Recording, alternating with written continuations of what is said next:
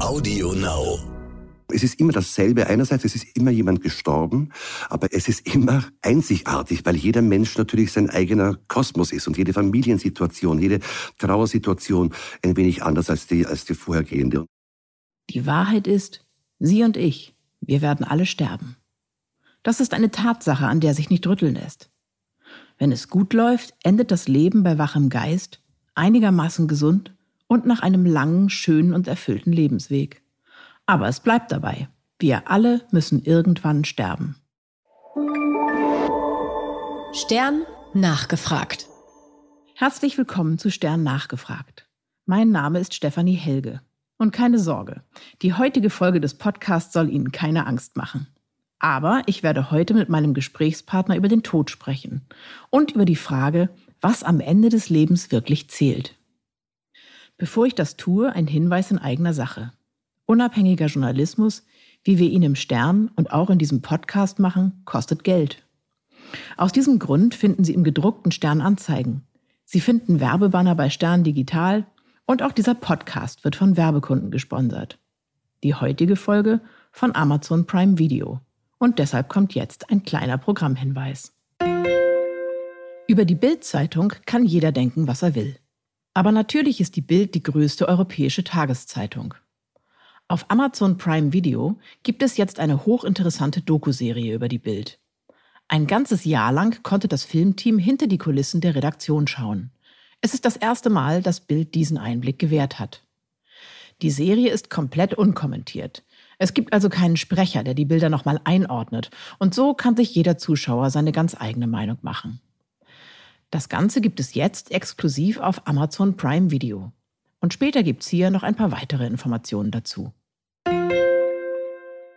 Zurück zu Stern nachgefragt. Ich weiß nicht, wie es Ihnen geht, aber der Tod fasziniert mich. Ich schaue mir zum Beispiel unheimlich gern Reportagen über todkranke Menschen und ihre Gefühle an. Ich weiß, wie das klingt. Es klingt morbide und irgendwie auch ein bisschen gestört. Aber die Endlichkeit unseres Lebens ist ein so unfassbarer Gedanke, dass er mich magisch anzieht. Über meinen eigenen Tod mag ich aber nicht so gern nachdenken. Und darüber reden eigentlich auch nicht. Ein Teil von mir befürchtet heimlich, dass allein das über den Tod sprechen wie eine Einladung wirken könnte. Quasi eine self-fulfilling prophecy. Einer, der jeden Tag, manchmal sogar mehrfach über den Tod spricht, ist Karl Achleitner. Karl Achleitner lebt in Wien und ist Schauspieler ein guter sogar, der erfolgreich in vielen Filmen und Serien mitgespielt hat. Aber seit acht Jahren arbeitet Karl Achleitner auch als Trauerredner. Er hat inzwischen rund 2500 Menschen mit seinen Worten unter die Erde gebracht. Dabei hat er mit so vielen trauernden Hinterbliebenen über die Verstorbenen gesprochen, dass er inzwischen eine ziemlich gute Idee davon hat, was im Leben wirklich zählt, damit man den Frieden abtreten kann. Was das ist, Darüber werde ich mich gleich mit Karl Achleitner unterhalten. Herzlich willkommen, Karl Achleitner. Wie schön, dass wir heute miteinander sprechen. Ja, hallo und Servus aus Wien. Freut mich sehr, fühle mich geehrt. Wir beide reden ja jetzt gleich über etwas ganz und gar Ungehöriges. Wir zwei sprechen nämlich über den Tod. Ja. Ist ja ein bisschen komisch. Alle sterben, aber keiner spricht drüber. Wieso ist das ja. eigentlich so? Ja, scheint tatsächlich äh, vielleicht das letzte Tabu zu sein, das es noch gibt. Warum das so ist, ich glaube, das ist leicht erklärt. Wir Menschen haben Angst vor allem, was schmerzt und uns äh, schmerzhafte Gefühle verursacht. Und der Tod tut das natürlich. Und darum äh, obwohl wir wohl alle wissen, dass wir sterblich sind, äh, müssen wir wahrscheinlich fast im Alltag diese Tatsache auch verdrängen und, und reden nicht gern drüber. Ich kenne das auch aus meinem eigenen Leben. Ich habe das früher genauso gemacht wie die allermeisten. Ich glaube, Sigmund Freud äh, hat gemeint, dass wir nicht lebensfähig wären, wenn wir nicht auch fähig wären, die Tatsache unserer Sterblichkeit aus dem Alltag gewissermaßen zu verdrängen. Das klingt ja auch ein bisschen logisch. Man möchte sich ja nicht die ganze Zeit mit seinem eigenen Ende beschäftigen. Genau, so ist es ja. Sie sind ja eigentlich Schauspieler und haben äh, sehr erfolgreich am Theater und auch in vielen Filmen und Serien mitgewirkt. Wie hat der Tod zu Ihnen gefunden? Also wie hat es angefangen, dass Sie Trauerreden gehalten haben? Naja, also ganz ehrlich, äh, was so, ich, ich bin relativ spät ein zweites Mal Vater geworden mit, äh, wie alt war ich? Äh, Mitte 40 und das Schauspielerleben ist nicht, wie manche es sich wahrscheinlich vorstellen, äh, mit Glamour verbunden und äh, wenig arbeiten, viel verdienen, sondern es ist ein, ein wirklich harter Beruf mit Höhen und aber auch mit Tiefen. Und ich habe auch durchaus Durststrecken in meinem, meiner bisherigen Karriere erlebt und war auf der Suche nach etwas mehr Stabilität und habe mir überlegt, was könnte ich vielleicht nebenbei noch machen, mich umgesehen und dann kam eines Tages meine Frau die Anbindung dieser. Es sind diese, immer die Frauen. ja, also bei den guten Dingen schon. Äh, in, in, diesen, in diesem Fall war es definitiv so, sie, sie kam mit dieser Idee nach Hause. Es gibt hier in Wien eine Agentur, die Agentur Stockmeier, die seit fast 50 Jahren Trauerredner vermittelt. Und sie hat irgendwie mitbekommen, da gibt es eine Vakanz, die suchen und hat gemeint, ob das nicht was wäre für mich. Und ich habe gesagt, bist du wahnsinnig geworden? Ganz, ganz sicher nicht. Nie im Leben mache ich. Ich gehe doch nicht jeden Tag auf den Friedhof und konfrontiere mich mit Tod und Trauer, wo das Leben so Wieso schön ist. Wieso hat denn Ihre Frau gedacht, dass das was für sie wäre, Tod und Trauer? Vielleicht kannte sie mich damals schon besser als ich mich selber. mag sein, mag sein. Jedenfalls habe ich nach anfänglich äh, Ablehnung mich dann doch äh, dort mal gemeldet bei dieser Agentur, bin eingeladen worden zum Gespräch, war völlig überrascht, was, was und auch wer mich dort erwartet hat. Das waren, ich hatte wohl so ein, so, ein, so ein Bild im Kopf von irgendwelchen würdigen älteren Herrschaften, die jetzt was über Trauerreden erzählen. Es war das Gegenteil der Fall. Es war eine, die Frau Stockmeier eine irrsinnig quirlige, vitale, hochsympathische Frau und der Ach, Hannes, toll. Da, auch eine Frau, ja. Und der Hannes äh, Pircher, ihre rechte Hand, äh, ehemaliger Jesuitenpater, ehemaliger Schauspieler und ich bezeichne ihn als den Pionier der modernen Trauerrede hier in, in Österreich, weil er es schon viel länger macht als ich und, und ganz, ganz großartig macht. Und die beiden waren meine Gesprächspartner. Es war ein sehr äh, ausführliches, tiefgehendes, aber auch sehr lustiges Gespräch. Und nach etwa, nach etwa 90 Minuten haben die beiden gesagt, so, ob ich sich mal gleich versuchen möchte. Jetzt hier im Wohnzimmer der Frau Stockmeier. Live. Live, genau. Sie haben mir äh, Unterlagen gegeben, gegeben von einem Fall, den der Hannes am Vortag hatte. Eine, eine, eine Verabschiedung eines 80-jährigen Herrn. Und ich hatte 20 Minuten Zeit, mich vorzubereiten. Und dann kamen sie zurück, waren die fiktiven Trauergäste. Ich habe eine erste Rede gehalten und hatte hinterher kein so gutes Gefühl, dachte, ah, das war jetzt, das war jetzt nix. Und bekomme dann aber doch ein paar Tage später einen Anruf und die Frau Stock meint, sie wird mir eine, wird mir eine Chance geben. Ja, aber das ist normalerweise nicht so, dass Sie nur 20 Minuten zur Vorbereitung haben. Ne? Also normalerweise ist es ein bisschen länger. Ne? Natürlich, es sind einige Tage natürlich und äh, je nachdem auf bis zu zwei Wochen im, im, im Vorfeld, dass man erste Kontaktaufnahme hat mit den Hinterbliebenen und langsam gemeinsam ein, ein Konzept erarbeitet und äh, ja, Sie haben ja inzwischen, äh, ich glaube, 2500 äh, Trauerreden so ungefähr gehalten. Ja, ähm, ja. Äh, wenn ich das richtig so ausgerechnet habe, sind das ungefähr zwei am Tag. Ist das richtig oder habe ich mich verrechnet? Äh, ja, so ungefähr. Also eine am Tag ist, ist Usus, oftmals sind es zwei. Heute habe ich zwei. Äh, jetzt im Anschluss an das Gespräch kommt doch mal vor, wenn es Engpässe gibt, dass es drei am Tag sind. Das ist schon das Maximum, was zu schaffen ist. Boah, also das, das stelle ich mir äh, hart vor, jeden Tag zwei Reden zu halten. Wiederholt sich das dann so nach einer Weile? Also hat man so ein, so ein gewisses Gerüst, das man so für Beerdigungen benutzen kann, auch wenn das jetzt so ein bisschen fies klingt? Naja, äh, mittlerweile nach achteinhalb Jahren habe ich natürlich Erfahrung. Trotzdem geht es immer wieder darum, es ist immer dasselbe. Einerseits, es ist immer jemand gestorben, aber es ist immer einzigartig, weil jeder Mensch natürlich sein eigener Kosmos ist und jede Familiensituation, jede Trauersituation ein wenig anders als die, als die vorhergehende. Und darum geht es immer darum zu erspüren, wie ist die Situation? War es ein geliebter Mensch, der verstorben ist oder eine ambivalente Persönlichkeit oder vielleicht sogar, auch das kommt zum Glück nicht so oft, aber doch vor ein gehasster Mensch? Oh. Also ja, es ist die ganze Bandbreite. Ja. Oder ich habe natürlich in diesen Jahren auch schon Kinder beerdigen müssen oder Jugendliche oder Selbstmörder oder sogar ein Mordopfer mal. Und, äh, also man, man erlebt wirklich das volle, pralle Leben, wenn ich das so sagen darf. Mhm. Und da geht es ihm darum, sich darauf einzustellen und zu erspüren, was tut den Menschen, die da jetzt vor mir sitzen und die mir quasi anvertraut sind äh, und die in Trauer sind und denen es gerade dreckig geht. Was tut denen gut? Was kann mhm. für die tröstlich sein?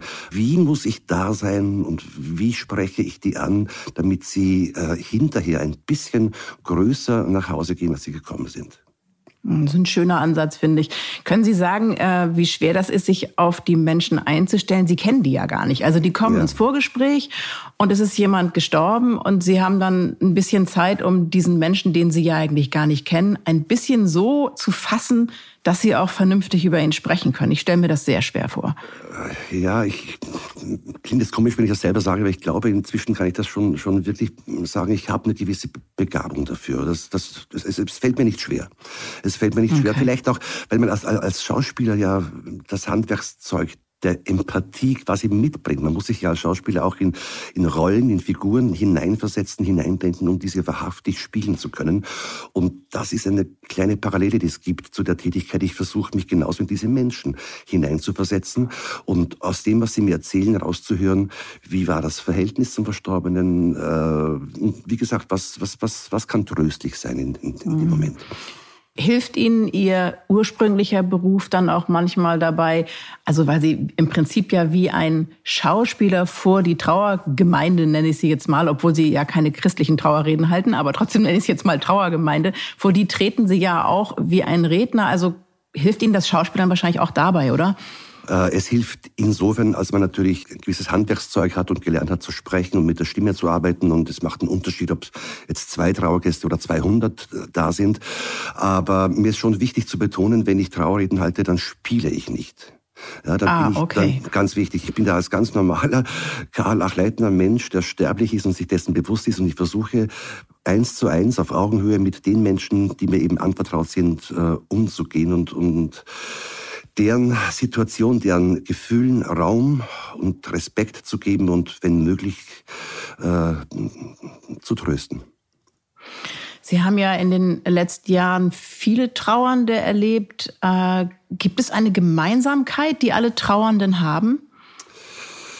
Ähm, ich denke insofern ja, als wenn der Tod auf Besuch kommt, dann bleibt tatsächlich die Welt kurz stehen. Man kann sich mhm. auf den Tod nicht vorbereiten. Ich hatte gestern Abend ein Telefonat mit einer Dame, deren Vater im 97. Lebensjahr verstorben ist und die mir genau das gesagt hat. Sie hat gesagt, das ist ein, ein Schock für sie. Ich weiß, das klingt blöd, hat sie gesagt, er ist so alt geworden. Es war ein schöner, friedlicher Tod. Sie war dabei, hat seine Hand gehalten und doch, als es passiert ist, es ist sowas Großes, Unfassbares. Mhm. Das ist, das ist, glaube ich, schon, was alle gemeinsam haben. Aber dann wird sehr schnell differenziert, weil, wie schon gesagt, es, es sterben nicht nur die guten Menschen und es ist, äh, es ist jedes Mal das Gleiche einerseits und jedes Mal ganz anders andererseits. Wenn Sie den Trauernden begegnen, können Sie eigentlich von dem Erstgespräch, das Sie mit ihnen führen, können Sie eigentlich darauf schließen, wie sehr dieser Mensch gemocht oder nicht gemocht wurde? Sind die Leute da ehrlich in dem Gespräch? Also ob immer alle ganz ehrlich sind, das würde ich jetzt nicht so behaupten wagen. aber, aber man spürt schon, ähm, ja, wenn, wenn es ein geliebter Mensch war, auf jeden Fall, weil das zeigen die natürlich auch äh, auf verschiedenste Weise. Aber, aber das ist was, was, was im, in der Situation der Trauer ganz, ganz stark auf den Tisch kommt, wenn es ein geliebter Mensch war. Und man bekommt mhm. schon ein Gefühl dafür, eigentlich jedes Mal, ob das jetzt ein, ein gutes Leben war, das da zu Ende ging und was es zu einem guten Leben gemacht gemacht hat oder auch was gefehlt hat, wenn es vielleicht kein so gutes Leben war. Haben die Leute das Bedürfnis, Ihnen diese Dinge anzuvertrauen oder müssen Sie die, denen quasi hervorlocken? Auch das ist äh, ganz verschieden. Manche haben ein, ein, ein unendliches Redebedürfnis und, und, und dann dauern die Gespräche oft lang und ich bin fast nur Zuhörer und andere sind eher verschlossen. Ich habe letzte Woche ein Gespräch gehabt, nein, vor zwei Wochen, mit einer Dame, die, die hatte ein Redebedürfnis. Sie hat mir erklären wollen, warum wer mit dem Verstorbenen wann gebrochen hat und warum man so lange schon nicht mehr miteinander gesprochen hat und, und wer ein Arschloch ist und wer äh, schuld an dem ist und so weiter und so weiter. Um dann am Schluss zu sagen, aber das dürfen Sie alles in der Rede nicht sagen. Sagen Sie aber ein guter Mensch. Sagen Sie aber ein guter Mensch. Also, also auch das erlebt man. Äh, Werden ja. Sie also dann tatsächlich auch manchmal gebeten, das Ganze etwas naja, also den, den Verstorbenen etwas besser aussehen zu lassen, als er war? Also gibt es das, dass Leute darum bitten? Äh, in dem Fall war es so. Äh, das kommt jetzt nicht so oft vor, aber in dem Fall war es so. Aber ich, ich denke jetzt zum Beispiel auch an, an eine Situation, das ist schon ein bisschen länger her, wo der Verstorbene war so Anfang, Mitte 60, überraschend verstorben. Ähm, die Gattin und die Tochter waren meine Gesprächspartner und das Gespräch mhm. wollte nicht so recht in Gang kommen. Und die Mutter hat so ein bisschen herumgedruckst und dann hat die Tochter immer gesagt, also was meine Mutter Ihnen sagen möchte, unser Vater war ein Arschloch. Puh, oh, ja. hart. Aber also es war wirklich offenbar eine, eine wirklich sehr unglückliche und äh, Ehe, wo auch Gewalt vorkam. Also wirklich schlimm, ja. Mhm. Offenbar kein, kein guter Mensch und kein guter Ehemann, kein guter Vater. Aber bei der Feuerwehr war er sehr beliebt. Also, oh, okay. Und, und, die kamen auch alle. Und äh, dann habe ich halt natürlich nicht vom, vom geliebten Mann sprechen können. Und in solchen Situationen äh, sage ich dann oft, äh, so gegen Schluss der Rede, also habe ich einerseits auf auf die Feuerwehr ein bisschen konzentriert, weil die waren alle da. Aber gegen Schluss habe ich dann gesagt zur, zur Witwe, und jetzt wünsche ich Ihnen, dass Sie Trauer und Schmerz, und dann habe ich ihr in die Augen geschaut, und alle Gefühle, die sonst noch wehtun mögen, dass sie die genauso loslassen können, wie sie jetzt das, was von ihrem Gatten ah, vergänglich war. Das ist aber ein schlauer Dreh, finde ich. Finde naja, ich einen sehr man, schönen Dreh. Man kann, man kann zwischen den Zeilen schon einiges transportieren. Haben Sie manchmal das Gefühl, dass, dass vielleicht Hinterbliebene Ihnen auch ein bisschen was vorspielen oder nicht nur Ihnen, sondern der, der Situation was vorspielen? Also, dass man quasi sich trauriger gibt, als man ist, weil sich das so gehört? Hm, gute Frage. Also da, da, das habe ich eigentlich nicht, dieses Gefühl. Ich könnte mich jetzt nicht, nicht wirklich erinnern. Natürlich, äh, wenn Sie vorhin gefragt haben, ob Sie mir immer die, die Wahrheit sagen. Äh, ein Beispiel fällt mir ein, das ist aber Jahre her, das war in einer kleinen Landgemeinde außerhalb von Wien und der Verstorbene ist so um die 80, sein Sohn mein Gesprächspartner und es war, glaube ich, eher ein kürzeres Gespräch, in dem er mir gesagt hat, ja, er war ein super Vater und, ein toller Mensch und so weiter. Entsprechend hat meine Rede dann geklungen. Als ich fertig war, habe ich so vor dem Friedhofstor gewartet, bis alle beim Kondolieren waren, war eine große Trauergemeinde und war stand so wieder abseits, dann kam einer her, der sich dann später als Neffe des Verstorbenen herausgestellt hat, der hat gesagt zu mir, Sie machen das schöner als jeder Pfarrer, aber es hat kein Wort, aber es hat kein Wort gestimmt. Das war ein böser, böser Mensch, der da gestorben ist. Also, oh. ja, also das kann natürlich schon passieren. Wir unterhalten uns gleich weiter, aber jetzt erstmal eine kurze Werbeunterbrechung. Die Doku-Serie über die Bild-Zeitung, die ich vorhin schon kurz angekündigt habe, heißt Bild macht Deutschland? Und über diese Frage kann man selbstverständlich geteilter Meinung sein. Beeindruckend ist diese Dokumentation aber in jedem Fall. Zu Wort kommen nicht nur der Chefredakteur Julian Reichelt und sein Stellvertreter, sondern es werden zahlreiche Reporter und Mitarbeiter in ihrem Redaktionsalltag begleitet. In den Redaktionsräumen, bei Treffen mit Politikern und auch bei Außenreportagen. Dabei wird der Zuschauer eingeladen, sich selbst eine Meinung über Deutschlands größtes Boulevardmedium zu bilden. Die Serie ist exklusiv bei Amazon Prime Video zu sehen. Neukunden können das Abo 30 Tage lang kostenlos testen. Es gibt ja auch Todesfälle, die besonders tragisch sind, ja. weil jemand halt wirklich wahnsinnig geliebt wurde oder weil es vielleicht jemand ist, der Krebs hatte und sehr früh gehen musste oder Kinder, Jugendliche. Ja. Wie ertragen Sie diesen ständigen Umgang mit starkem Verlust und starker Trauer. Färbt es auf Sie ab? Schaffen Sie sich da abzugrenzen? Also ich, wenn ich es machen müsste, ich glaube, ich hätte echt Schwierigkeiten, nicht mitzuweinen.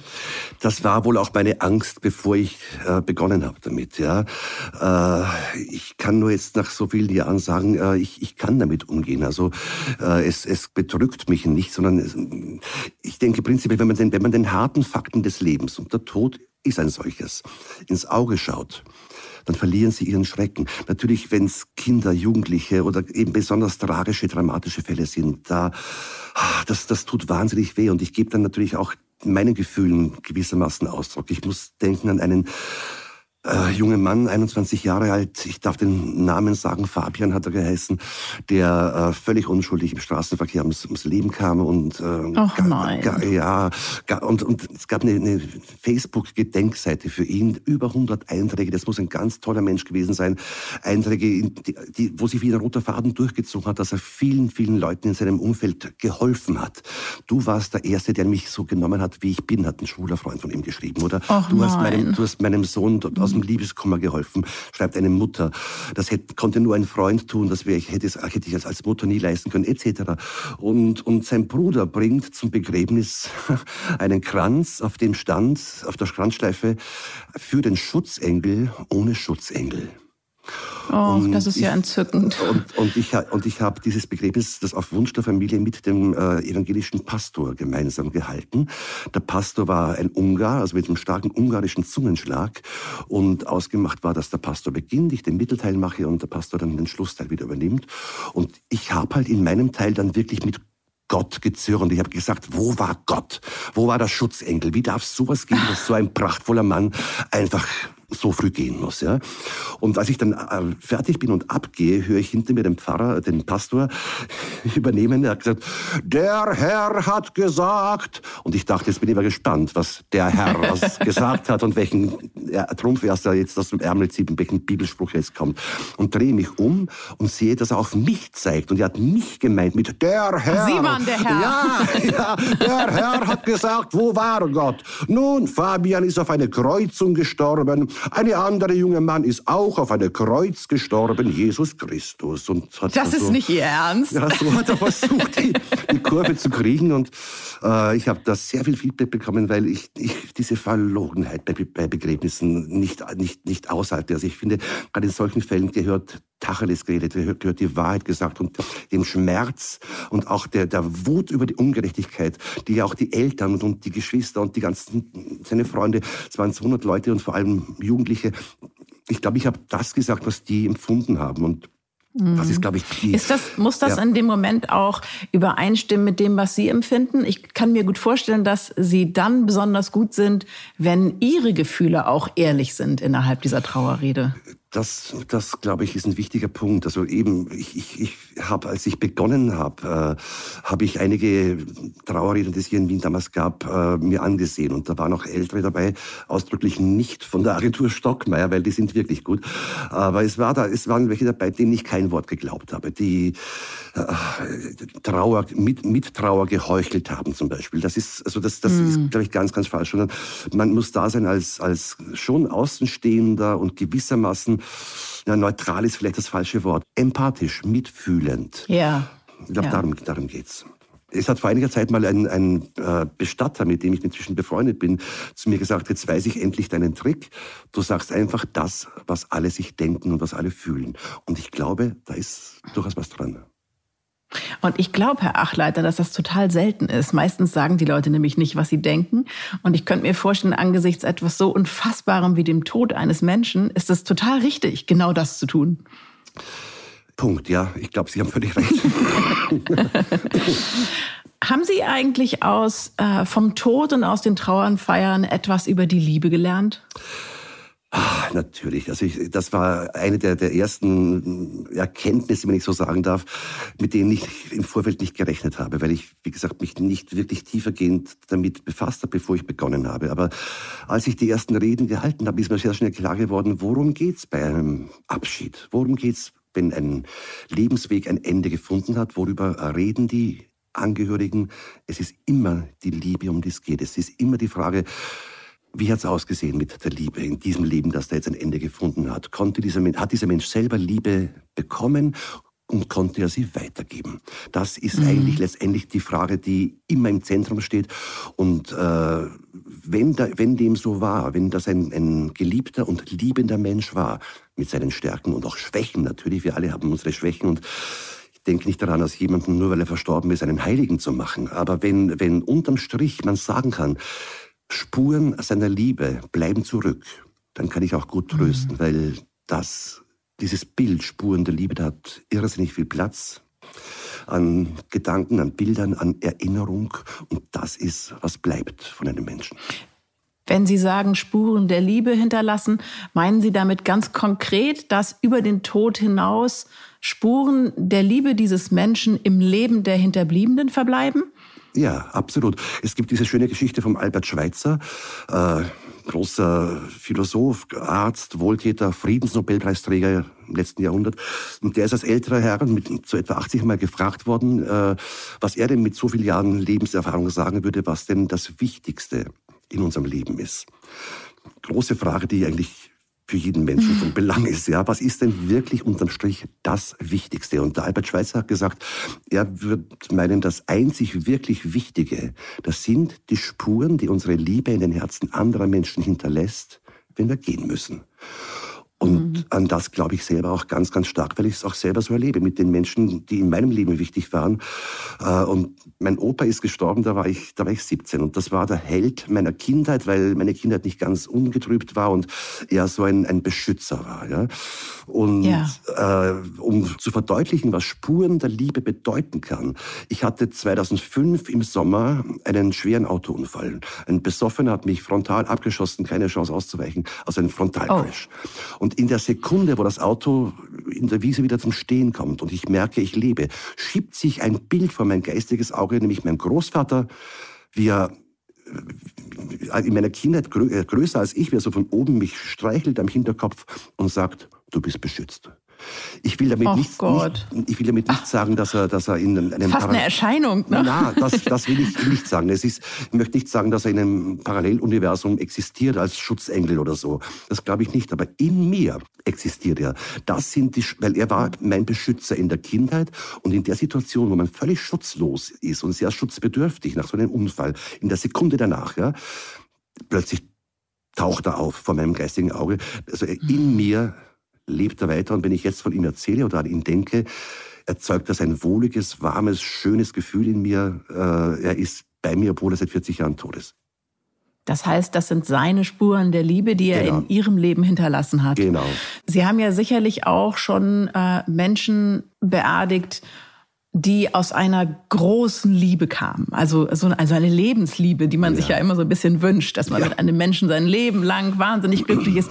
Wir alle wissen, es ist nicht so einfach. Es gibt in jeder Beziehung Höhen und Tiefen.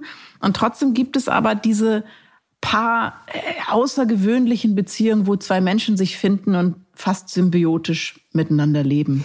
Wie ist das, ja. wenn da einer davon gehen muss? Ja, das ist auch eine, eine, eine Erkenntnis. Ich war da früher nicht so sicher, ob es das, was wir die große Liebe fürs ganze Leben nennen, ob es sowas wirklich gibt. Ja.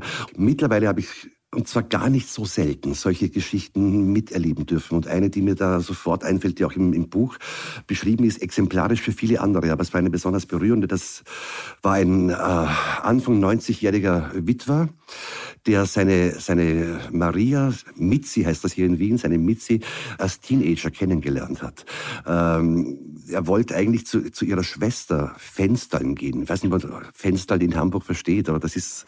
Ja, ich glaube, das ist mit einer Leiter hochklettern genau. und an die Fenster klopfen für seine und, Liebste sozusagen. Und hoffen, dass man eingelassen wird. Ja, ganz, ganz genau. genau. Und er, er hat sich im Fenster geehrt. Er wollte zur Martha gehen, der Schwester der Maria, und ist bei der Maria gelandet. Und allein das dann nochmal beim Begräbnis anzusprechen, sprechen, wie sie sich kennengelernt haben, hat dem, dem Edi, so hieß der Witwer, schon ein, ein, ein Schmunzeln und auch der Familie. Das war eine, eine in der Familie bekannte Geschichte. Äh, und dann sind daraus 73 Jahre geworden.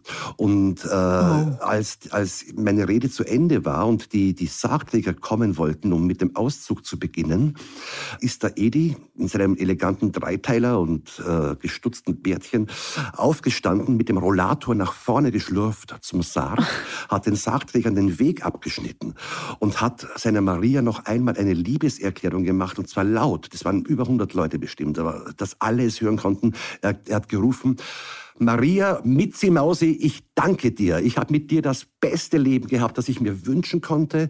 Danke, dass du immer da warst. Danke, dass du mich so lang ausgehalten hast. Ich liebe dich.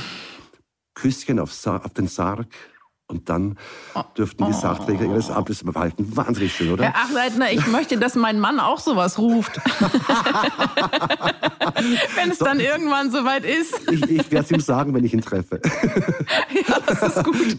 Nee, aber, aber, aber es, ist, es ist wunderschön. Ja, und ich meine, das war jetzt ein Mensch, der das, der das auch ausdrücken konnte. Ja, Das heißt nicht, dass, dass andere sind vielleicht nicht so expressiv wie dieser Edi und, und, und schweigen eher. Aber ich habe schon das Gefühl, dass es das wirklich gibt, dass dieses Konzept große Liebe des Lebens wirklich funktionieren kann. Es muss nicht in allen Fällen. Ich habe ja, ich habe selber eine Scheidung erlebt. Ja, also ich weiß, dass man, also man kann auch scheitern und das tut sehr weh. Aber wir wissen ja, dass wir heutzutage, ich glaube, es ist in Deutschland nicht viel anders als hier in Österreich, äh, immer noch sehr hohe Scheidungsraten haben. Aber auch sehr viele Menschen heiraten und sich dieses, dieses große Versprechen geben, einander zu lieben und zu achten ein ganzes Leben lang in den guten und den schweren Zeiten. Und wenn man ja, das und irgendwie fokussiert man immer auf die auf die Dinge, die nicht gut laufen. Und natürlich gibt es ein paar Menschen, bei denen es richtig toll läuft und bei vielen von uns läuft es doch eigentlich ganz gut. Das Gefühl habe ich auch, ja. Das Gefühl habe ich auch, ja.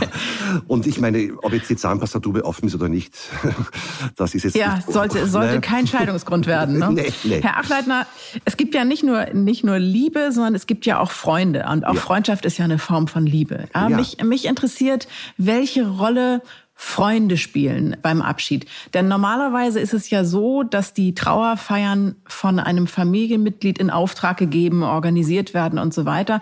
Aber ich glaube, dass ganz häufig eben auch Freunde viel besser Bescheid wissen über das Leben eines Menschen als jetzt nur die nahen Anverwandten. Können Sie das bestätigen? Absolut. Ich glaube, da haben Sie vollkommen recht. Äh, und es kommt auch gar nicht so selten vor, dass ich zuerst mal mit einem, mit einem Freund des Verstorbenen spreche. Äh, oder vor allem natürlich in, in Fällen, wenn es keine Angehörigen mehr gibt, ja, wenn das ein Witwe, eine Witwe ist und keine Kinder da sind oder so. Auch dann kommt es vor, dass das Freundinnen oder, oder Freunde den Abschied äh, organisieren organisieren. Prinzipiell, Sie haben es vorhin, glaube ich, ganz schön und auch richtig gesagt, eine wirkliche Freundschaft ist ja nichts anderes als eine Variante, eine Spielart von Liebe. Und darum ja. trauern Freunde, echte Freunde genauso äh, wie Familienmitglieder oder, oder Ehepartner, wenn ein geliebter Mensch oder ein guter Freund geht. Mhm. Ähm, ist es so, dass äh, Freunde auf Beerdigungen manchmal äh, besondere Dinge machen für den Verstorbenen? Vielleicht, weil sie sich eher trauen, auch etwas Unkonventionelles zu tun als jetzt die Familie? Ja, das kommt durchaus vor. Also ich denke jetzt sofort an eine Geschichte, die ich vor einem Jahr sowas erlebt habe. Der Verstorbene, so Anfang 80, äh, Unternehmer, aber so ein barocker Typ. Fünf Kinder mit drei Frauen, aber alle haben sich gemocht und geliebt. Alle drei Frauen waren da und, und, und so. Den, Toll! Ja, und, und, und der, der war auch ein, ein, ein sehr lebenslustiger Mensch, der gerne mal auch ein Gläschen getrunken hat. Und hier in Wien, wenn wir Wein trinken, dann trinken wir aus, aus acht Liter Gläsern, das heißt hier in Österreich ein Achtel. Und mhm. dieser, dieser Verstorbene, Georg war sein Name, und ein Georg ist hier in Wien der Schurle so wie der Schorsch in Deutschland vielleicht, der Schurli. Schurre. Der Schurli. Mhm. Und, und der, der Schurli hat, wenn er beim Heurigen war, zum Anstoßen immer gesagt, in Abwandlung von alle Achtung, meine Herren, alle Achtung und hat dann getrunken. Okay. Und wenn er in Stimmung war, nach dem dritten, vierten Achtel vielleicht, hat er, war sein, sein Spruch, Gloria und Glimmer, so ein Schuleburg gibt's nimmer. Und das war so sein Spruch. Das ist mir zehn Minuten vor dem Begräbnis von einem langjährigen Freund von ihm erzählt worden. Und natürlich habe ich das dann einbauen müssen. Am Schluss der Rede habe ich mich zum Sarg umgedreht, habe gesagt, Schule, was für ein Lebensweg. Ole Achtel, erster Lacher. und habe mich dann um, umgedreht zur Trauergemeinde, auch sicher 100 Leute, und habe gesagt, Gloria und Glimmer und die alle im Chor, so ein Schurlebuhr gibt's nimmer. Und da gab es noch, einen, noch einen kleinen Applaus für ihn und das war sein Abschied. Also man, man, man, kann, man, man kann durchaus so einen Abschied auch zu einem, zu einem Fest machen, wenn der Anlass und auch der Lebensweg des Verstorbenen äh, das hergeben. Das heißt, äh, es gibt durchaus Trauerfeiern, auf denen gelacht wird. Ja, absolut, absolut. Das ist auch so eine, so eine Grundhaltung, mit der ich an das herangehe. Äh, traurig ist es ohnehin. Das muss ich nicht das stimmt. verstärken oder, oder, oder herstellen oder mich da draufsetzen. Im Gegenteil, es geht ja auch vor allem darum, den Trauernden quasi ein bisschen zurück ins Leben zu helfen durch dieses Ritual. Absolut. Und insofern hat, hat Lächeln, Schmunzeln und auch Lachen durchaus Platz äh, in einer Trauerfeier. Man muss halt aufpassen, es nicht, es ist nicht zu verkaspern. Ja, Sie dürfen nicht ja, zu weit gehen. Ne? Ganz, Sie müssen schon genau, aufpassen, dass Sie das richtige Maß finden. Ganz, ne? ganz, ganz genau. Das ist, das ist wichtig. Aber wenn zum Beispiel von kleinen Schwächen des oder der Verstorbenen die Rede war. Zum Beispiel die, die Oma konnte wahnsinnig stur sein. Dann habe ich das schon öfter gemacht, dass ich dann in der Rede im Manuskript so scheinbar stocke und sage, Moment, was steht da? Was schreiben Sie da? Die Oma konnte auch stur sein wollen wir sagen, sie war eine starke Persönlichkeit. Können wir uns auf das einigen? Und dann müssen die Leute schon, schon, schon schmunzeln oder so, so Kleinigkeiten, ja. Oder, also man tastet sich auch so ein bisschen ran wahrscheinlich, wie die, wie die Leute reagieren und dann muss man eben darauf wiederum reagieren, ob man den nächsten Satz vielleicht einfach sein lässt, den man eigentlich sagen wollte. Ganz genau. Also das heißt wirklich spontan sein, im Moment sein und man kann auch mal ins Stammeln kommen, das, oder das macht gar nichts, das zeigt ja nur, man ist wirklich im Moment in der Situation ehrlich und authentisch da. Mhm. Haben Sie die Erfahrung gemacht, dass Menschen, die vielleicht auch im Vorgespräch schon den ein oder anderen Witz, sage ich mal, machen oder die dem ganzen Thema auch mit Humor begegnen können, dass es für solche Menschen vielleicht manchmal leichter ist, mit der Trauer umzugehen? Ah, ich glaube ja. Also ich denke, wenn, wenn, wenn es uns gelingt, äh, im Laufe unseres Lebens unser Lachen zu behalten. Und das gelingt nicht allen Menschen. Ne? Man muss sich mal im Alltag umschauen, in der, in der U-Bahn oder, oder wie auch immer. Viele Menschen, gerade wenn sie älter werden, zumindest hier in Wien kommt mir das so vor, verlieren ihr Lächeln, ihr Lachen, haben so ein mürrisches Grundgesicht. Ja. Aber wenn das ist in Deutschland auch so. Warum ist das so?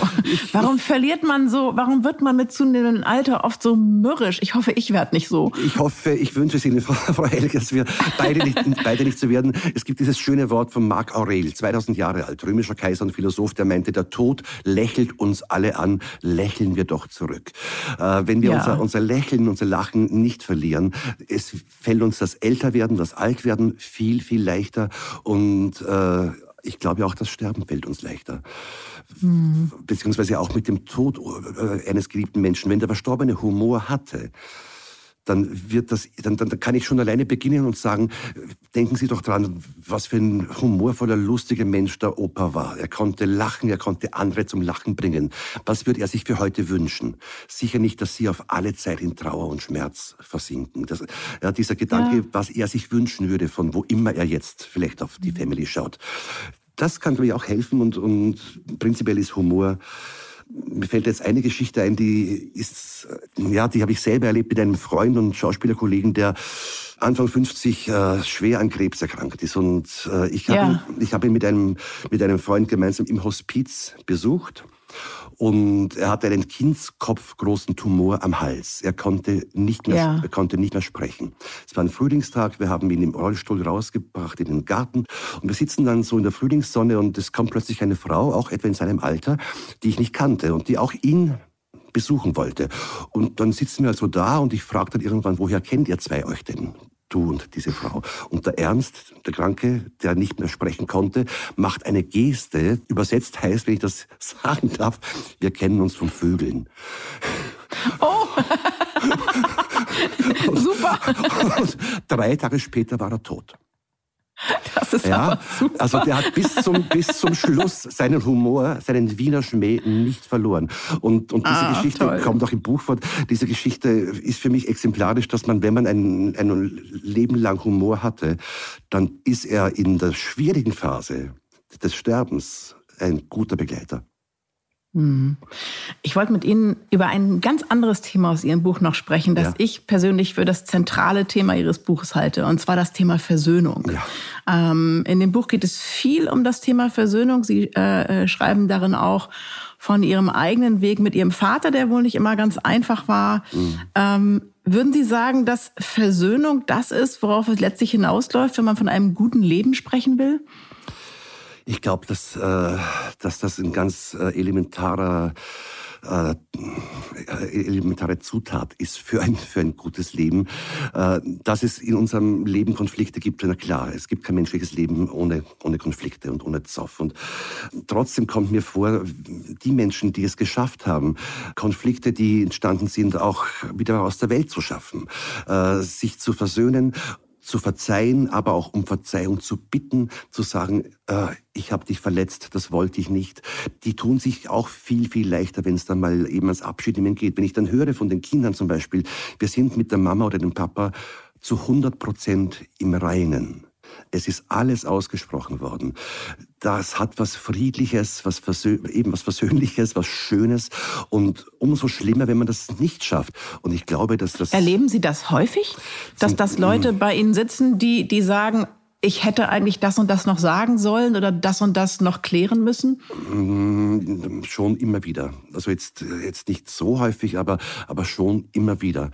Oder was ich sehr oft erlebe, ist, die verstorbene Person hätte noch so viel Pläne gehabt. Wir hätten uns noch so viel zu sagen gehabt. Wir wollten noch so viel gemeinsam unternehmen. Das, das stimmt schon. Also niemand von uns weiß, was dieser heutige Tag bringen wird und ob wir morgen noch erwachen. Das klingt für, so weit weg für uns alle, aber ich weiß halt aus, aus der Erfahrung, dass der Tod wirklich täglich unter uns ist und jederzeit uns besuchen kann und darum nichts verschieben. einerseits. Haben Sie selber das geschafft in Ihrem Leben? Ich glaube, ich kann Ja sagen auf diese Frage. Mittlerweile, ich habe es wirklich bewusst versucht, alle offenen Baustellen, die ich in meinem Leben hatte, äh, äh bis auf die mit meinem Vater. Dass ich, Mögen Sie darüber ein paar Sätze sagen? Ja, also es ist so, ich bin 1963 äh, geboren in einem kleinen Dorf in Oberösterreich, aufgewachsen, streng katholisch erzogen. Mein Vater war ein sehr strenger Katholik und sehr konservativer Mensch und hat mich seit meinem fünften Lebensjahr, bis ich etwa elf Jahre alt war, wirklich heftig geprügelt. Und zwar nicht im Sinne ja. von, äh, ihm ist mal die Hand ausgekommen, sondern es war ein bewusst eingesetztes pädagogisches Mittel, begleitet immer von einem Satz aus dem Alten Testament, aus dem Buch Mose, wer seinen Sohn liebt, züchtigt ihn. Einer der das ist schrecklich. furchtbarsten und idiotischsten Sätze aus der Bibel. Äh, aber er hat das eben so äh, argumentiert. Und als es vorbei war, und er hat mich grün und blau geschlagen, ja, als es vorbei war, hat ja. er oftmals gesagt, das tut mir, also ihm, viel mehr weh als dir. Das waren so die beiden Sätze, mit denen er das flankiert hat. Und das hat natürlich Folgen gehabt. Ja.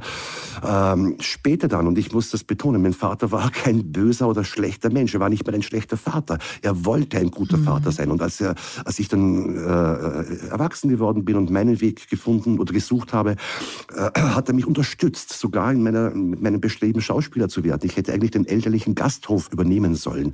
Es war kein Problem. Er, ah. hat, mich, er hat mich unterstützt. Und, und wir sind uns auch, wie gesagt, später durchaus nahe gekommen, haben schöne, tiefgehende Gespräche geführt. Aber das das Thema mhm. haben wir nie angesprochen und äh, äh, Haben Sie sich nicht getraut oder? Ich habe mich wohl nicht getraut äh, und, mhm. und, und er sich auch nicht. Zumal sowas passiert ja unter vier Augen. Ich hatte keine keine ja. keine Zeugen. Bei seinem Begräbnis kam dann aber jemand auf mich zu, eine, eine äh, Frau, die ein paar Jahre älter ist als ich, die damals äh, unsere Küchenhilfe im Gasthaus war und auch zum Teil unser Kindermädchen war und die hat das mitbekommen.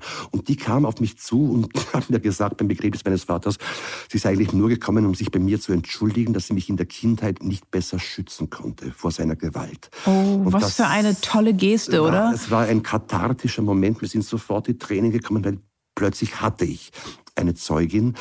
War halt schon zu spät, weil mein Vater schon tot war. Und darum blieb mir mhm. nichts anderes übrig. Ich hätte mich gern zu seinen Lebzeiten mit ihm versöhnt. Das wäre mhm. sicher auch möglich gewesen. Ich weiß auch aus Erzählungen dieser, dieser Frau, die mit ihm zwei Jahre vor seinem Tod darüber gesprochen hat. Er hat gesagt, er hofft, ich hätte das vergessen. Und das zeigt mir. Es war ihm also durchaus bewusst, dass es äh, war. nicht gut war, was ja. da gelaufen ist. Trotzdem haben Sie ja für sich das Gefühl, dass Sie das Thema gut für sich weggepackt haben, sage ich mal, und auch eine Art von Versöhnung mit ihrem Vater für sich persönlich geschafft haben. Es gibt ein schönes Wort von Thomas Bernhard, der einmal gemeint hat, wenn man an den Tod denkt, wird alles lächerlich. Aber man, man kann solche Sachen auch loslassen, man kann das auch hinter sich lassen. Hm. Mit Ihrer eigenen Erfahrung und der Erfahrung aus den Gesprächen mit Hinterbliebenen, äh, können Sie sagen, wie man Versöhnung zu Lebzeiten schafft? Würden Sie sagen, sprecht's einfach an? Also ich habe bei den anderen Konflikten, die es in, meinem Leben so gab, äh, versucht, ganz bewusst das anzusprechen und zu einer Versöhnung zu finden. Das ist in, in einem Fall nicht gelungen. Da ist es besser, wir sagen, geh du deine Wege, ich gehe meine Wege und ich brauche dich in meinem mm. Leben nicht mehr. Einfach auch da loslassen, ziehen lassen, anstatt sich auf den Schmerz, auf die Verletzung zu fokussieren. Das ist so eine, eine Vergeudung von, von Lebenszeit. Mhm. Und vermutlich ist es nicht nur wie mit der Liebe, die Spuren hinterlässt über den Tod hinaus, sondern es sind eben auch natürlich. Konflikte, die manchmal Spuren über den Tod hinaus natürlich. hinterlassen können. Natürlich, nicht jeder Mensch hinterlässt Spuren der Liebe. Es gibt Menschen, die hinterlassen, hinterlassen Traumata oder eben Verletzungen. Mhm. Und ich gehe davon aus, dass Menschen, die, die nach ihrem irdischen Ende Traumata und Verletzungen hinterlassen, ich glaube nicht, dass das glückliche Menschen waren. Ich glaube nicht, dass die ein gutes Leben hatten. Hm, das glaube ich auch, bin ich ganz bei Ihnen. Raten Sie eigentlich äh, lebenden Menschen, ihre eigene Beerdigung vorzubereiten?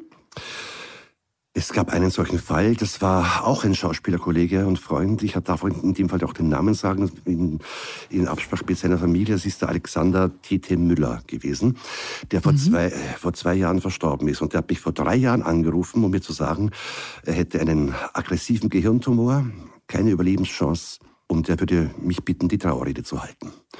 Boah, oh. das ist, das ist wirklich heftig gewesen. Klarerweise, ich kannte ihn gut, ich mochte ihn äh, sehr und, und wir haben auch öfter gemeinsam Theater gespielt. Und dann haben wir uns äh, getroffen und, und er, war ein, er war ein wunderbarer Komiker. Und er hat gesagt zu mir, ich habe nur eine Bitte an dich, bitte mach's irgendwie lustig. Und äh, das, das jetzt zu erzählen, wird zu, zu weit führen und zu lang gehen. Das ist im, im Buch, habe ich die Geschichte eben mit Erlaubnis der Familie erzählt. Äh, aber er hat mich gelehrt, dass man auch im Angesicht des Todes oder erst recht im Angesicht des Todes eben seinen Humor, seinen Lachen nicht verlieren muss. Äh, und ich habe, so gut ich es konnte, versucht, es lustig zu machen, obwohl es natürlich wahnsinnig traurig war. Es waren auch in dem Fall bestimmt 200 Leute, viele, die ich kannte und, und ich war selber in Trauer. Das macht einen großen Unterschied, ja. Haben Sie Ihren eigenen Tod vorbereitet?